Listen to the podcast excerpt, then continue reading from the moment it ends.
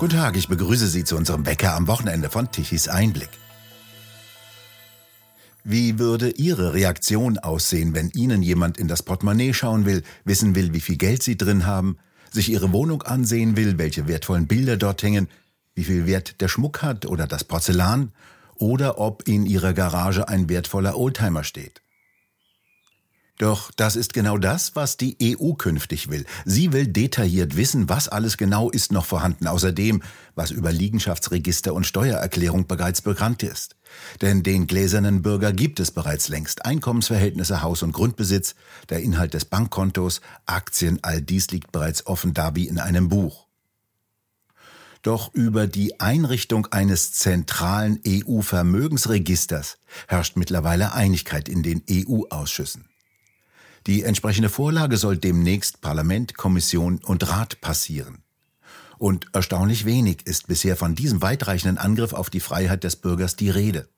Die Haustür war bisher die Grenze. Das würde sich mit der Schaffung des neuen Vermögensregisters ändern. Auf Knopfdruck soll die Finanz- und Vermögenssituation jedes Bürgers für eine neue Zentralbehörde abrufbar sein. Dazu soll ein neues zentrales Vermögensregister aufgestellt werden, eine zentrale Datenbank, in der alle Daten über Vermögen gespeichert werden, die bisher noch verborgen blieben.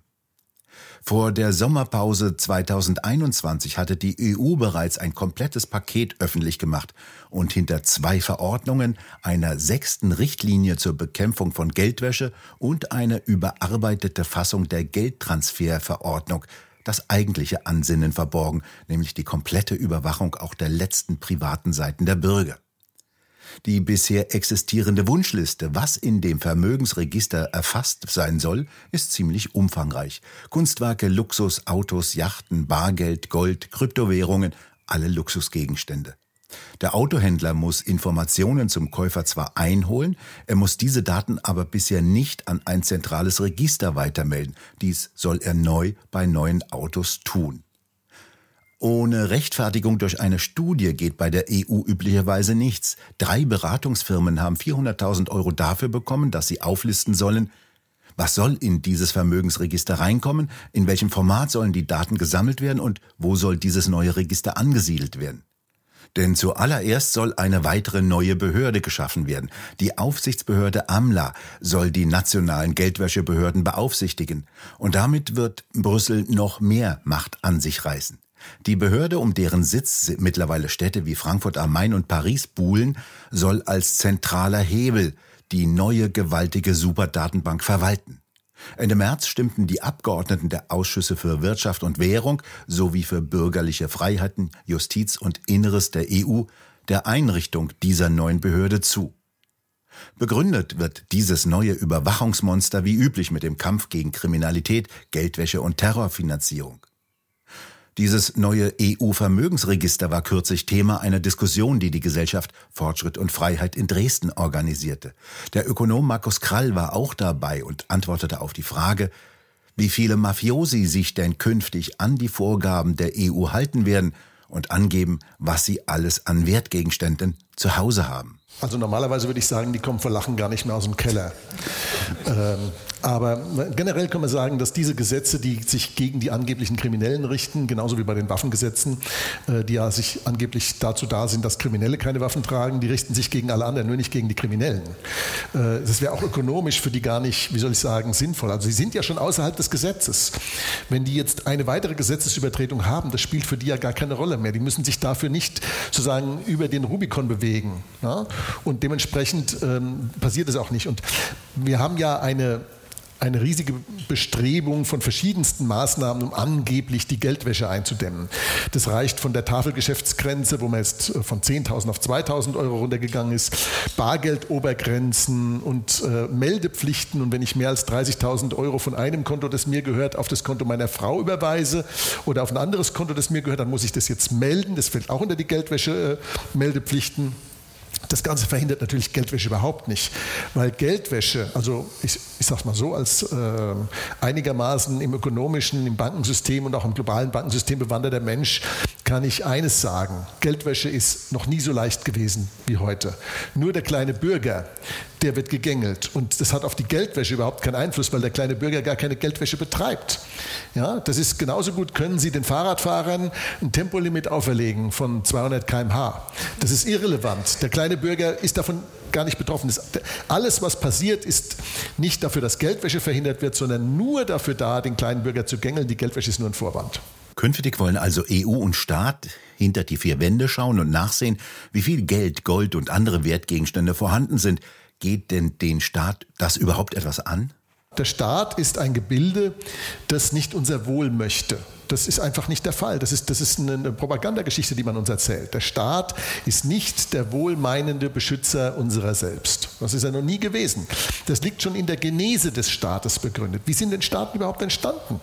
Staaten sind, wenn man mal ein paar tausend Jahre in der Geschichte zurückgeht, doch nicht dadurch entstanden, dass irgendjemand den russischen Gesellschaftsvertrag abgeschlossen hat ums Lagerfeuer herum. Nach der Devise, wir Steinzeitjungs gründen jetzt mal einen Staat. Sondern Staaten sind dadurch entstanden, dass marodierende marodierende Räuberbanden darauf gekommen sind, dass es ein lukrativeres Geschäftsmodell ist, ähm, ja, Schutzgeld zu erpressen, als zu rauben, zu morden und zu vergewaltigen und plündern durch die Gegend zu ziehen. Also Schutzgelderpressung ist das nachhaltigere, nachhaltig ist ein ganz wichtiges Wort, das nachhaltigere Geschäftsmodell. Und äh, daraus sind Staaten entstanden. Und dann hat man das Schutzgeld irgendwann in Steuer umgetauft. Und da mache ich mir auch keine Illusionen. Und wenn die Frage ist, kann Geldwäsche ein Staatswesen töten? Ja, natürlich kann es das. Dann, wenn die politische Klasse zu korrupt und zu gierig wird, denn die größten Geldwäscher sind Politiker. Ich meine, was ist die, aktuell die größte Geldwaschmaschine auf dem Planeten? Ukraine. Das ist der größte Geldwasch, die größte Geldwaschanlage, die es überhaupt je gegeben hat, wahrscheinlich. Ja? Da werden Milliarden geputzt. Ja? Richtig blank geputzt werden die da, so richtig ordentlich gewaschen, bis es glänzt wie Gold. Ja? Auch wenn es nur Papier ist. Und ähm, der Klaus Kinski, der hat es mal ein bisschen besser formuliert, als ich das könnte. Der hat gesagt, oh, wenn wir die Regierung durch die Mafia ersetzen, dann haben wir halb so viel Korruption und doppelt so viel Spaß. ja?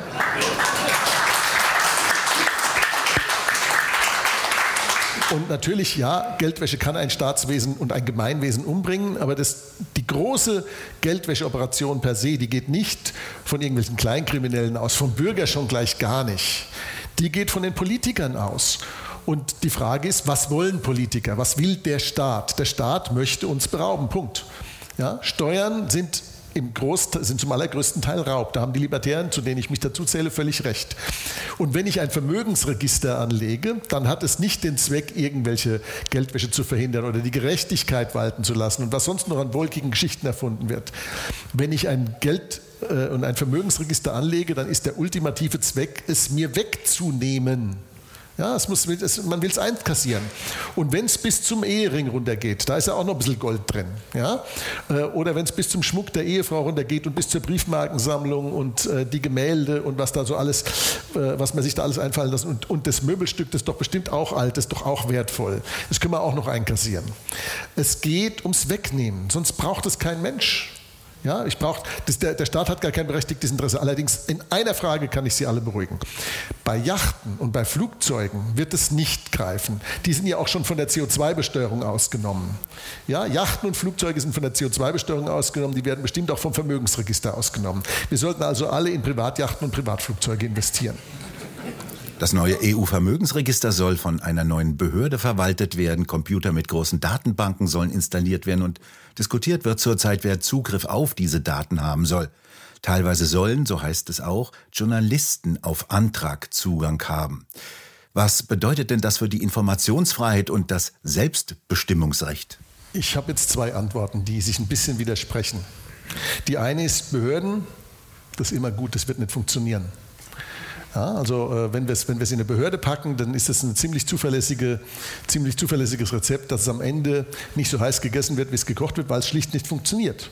Der Staat kann es halt nicht. Ähm, allerdings ist es so, dass der Staat sich ja mittlerweile hat mittlerweile gelernt, Berater anzustellen. Zwar für teuer Geld, aber die stellen ihm dann, dann schon irgendwas Funktionierendes hin. Das, das ist zwar dann wieder eine riesige Verschwendung von Steuergeld, in vielen Fällen jedenfalls, nicht in allen, aber den meisten. Und ähm, dann stellt sich schon die Frage, was machen die eigentlich mit den ganzen Daten? Und ähm, jetzt ist ja dieses Vermögensregister äh, nicht das einzige Datenmonster, die einzige Datenkrage, die man sich gerade so jetzt vorstellt, sondern äh, wir sollen ja quasi von der Wiege bis zur Bahre durchdekliniert werden. Also wir, wir kriegen jetzt demnächst, oder wir haben schon für Unternehmen ein chinesisches Social Scoring System, das wissen die meisten nicht, dass wir das schon haben. Also das chinesische Social Scoring ist für Unternehmen schon da, das nennt sich nur, das nennt sich ESG, Environment Social Governance Ding, ja, wo Unternehmen ein Wohlverhaltensrating kriegen, wie Fleißkärtchen in der Schule.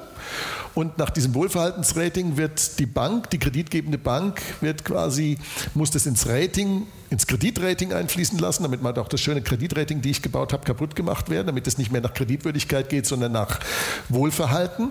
Und danach bemisst sich dann die Kosten des Kredits oder ob überhaupt einer einen Kredit kriegt. Also wenn der so böse braune Dinge macht wie Kohle verfeuern, dann kriegt er schon mal keinen Kredit mehr. Alles, was nicht nachhaltig im Sinne der grünen Energiewende und der grünen Korruption ist, das, das, das, das läuft dann nicht mehr. Und dieses, was für Unternehmen jetzt schon da ist, das wird über kurz oder lang auf uns alle Bürger ausgedehnt. Also die, die, die, der Feucht feuchte Traum der Kommunisten ist das, was China gemacht hat. Ja? Und dass wir hier keine Kommunisten an der Regierung hätten, das halte ich auch für ein Gerücht. Und äh, deren Ziel ist, uns komplett transparent zu machen. So, jetzt kombinieren wir das mal. Vermögensregister, Social Scoring, Digitalgeld, was dann alle unsere Einnahmen und Ausgaben unser ganzes Leben lang von der Wiege bis zur Bahre auch transparent machen würde. Ja? Ähm, Gesundheits, äh, elektronische Gesundheitsakte. Ähm, das Ganze ist sozusagen die, die totale Datenkrage für den totalen gläsernen Bürger. Dieser gläserne Bürger ist natürlich leicht zu enteignen, äh, leicht zu steuern, leicht zu manipulieren und auch leicht zu erpressen. Und zwar deswegen, weil die meisten Menschen äh, haben sowas wie eine Privatsphäre. Ja? Und es das heißt ja immer, Wer nichts zu verbergen hat, hat nichts zu befürchten. Ist übrigens ein alter Nazispruch, den haben die Nazis schon drauf gehabt. Also ich glaube, der ist ursprünglich mal von Goebbels, bin mir nicht ganz sicher, aber ich glaube, Goebbels hat den mal geprägt. Wer nichts zu verbergen hat, hat auch nichts zu befürchten. Wie sich die Sache entwickelt hat, ist ja nur Geschichte. Das wissen wir ja mittlerweile. Und diese totale Transparenz, die ist ein totaler Anschlag nicht nur auf die bürgerlichen Freiheiten, sondern auf die Menschenwürde schlechthin. Und zwar deswegen, weil man mit dieser totalen Transparenz jeden, der aufmuckt, durch den Kakao ziehen kann. Der kann sich dann auch nicht mehr wehren, weil aus irgendwelchen Bits und Pieces werden dann Bilder zusammengesetzt, die nicht der Realität entsprechen, äh, in denen aber ein Trugbild vorgegaukelt wird, wie das genau geht. Da kann ich ein Lied von singen. Ja, und nicht nur ich. Und dieses Trugbild wird den Leuten dann vorexerziert äh, und vorgespiegelt und dann denken die alle, oh, der muss ja aber ganz schlimm sein. Ja, ähm, die Sünde, die er begangen hat, ist in Opposition zur Macht zu stehen. Wenn wir das wollen, dann landen wir in der Tyrannei, in der Diktatur, in der Entmenschlichung unserer Gesellschaft. Und äh, da kann ich nur warnen davor. Das ist der Weg in den Untergang. Und da bin ich etwas weniger optimistisch nach der Devise, der Staat wird nicht äh, äh die Kuh töten, die er so gerne melkt. Ähm, das gilt nur für rationale Akteure. Kommunisten sind, Kommunisten sind aber keine rationalen Akteure. Kommunisten sind ideologisierte Akteure. Das sehen wir ja gerade. Das, was hier stattfindet an Energiewende und Heizungsgesetz und sonst was, ist nicht rational. Man weigert sich ja sowieso die Logik überhaupt anzunehmen. Karl Marx hat schon gesagt, die Logik, die bürgerliche Logik ist nicht unsere Logik. Wir verweigern uns dieser Logik. Ja, zwei und zwei ist eben jetzt nicht mehr vier, sondern nur noch ungefähr fünf. Ja? Das ist die Verweigerung der Logik. Die sind nicht rationale Akteure. Der Krebs, der den Körper zerfrisst, ist auch kein rationaler Akteur. Also fürchte ich, dass das nicht gut enden wird. Soweit also Ausschnitte aus einer Diskussion zum geplanten EU-Vermögensregister, das ja auch bedenkliche Schritte in Richtung eines Social Scorings darstellt, wie es in China teilweise praktiziert wird. Lenkung je nach Wohlverhalten. Sie finden das Thema auch in der neuen Printausgabe von Tichys Einblick, die in der kommenden Woche erscheint. Und wir werden natürlich auch weiter berichten. Wir bedanken uns fürs Zuhören. Schön wäre es, wenn Sie uns weiterempfehlen. Weitere aktuelle Nachrichten lesen Sie regelmäßig auf der Webseite tichiseinblick.de und wir hören uns morgen wieder, wenn Sie mögen.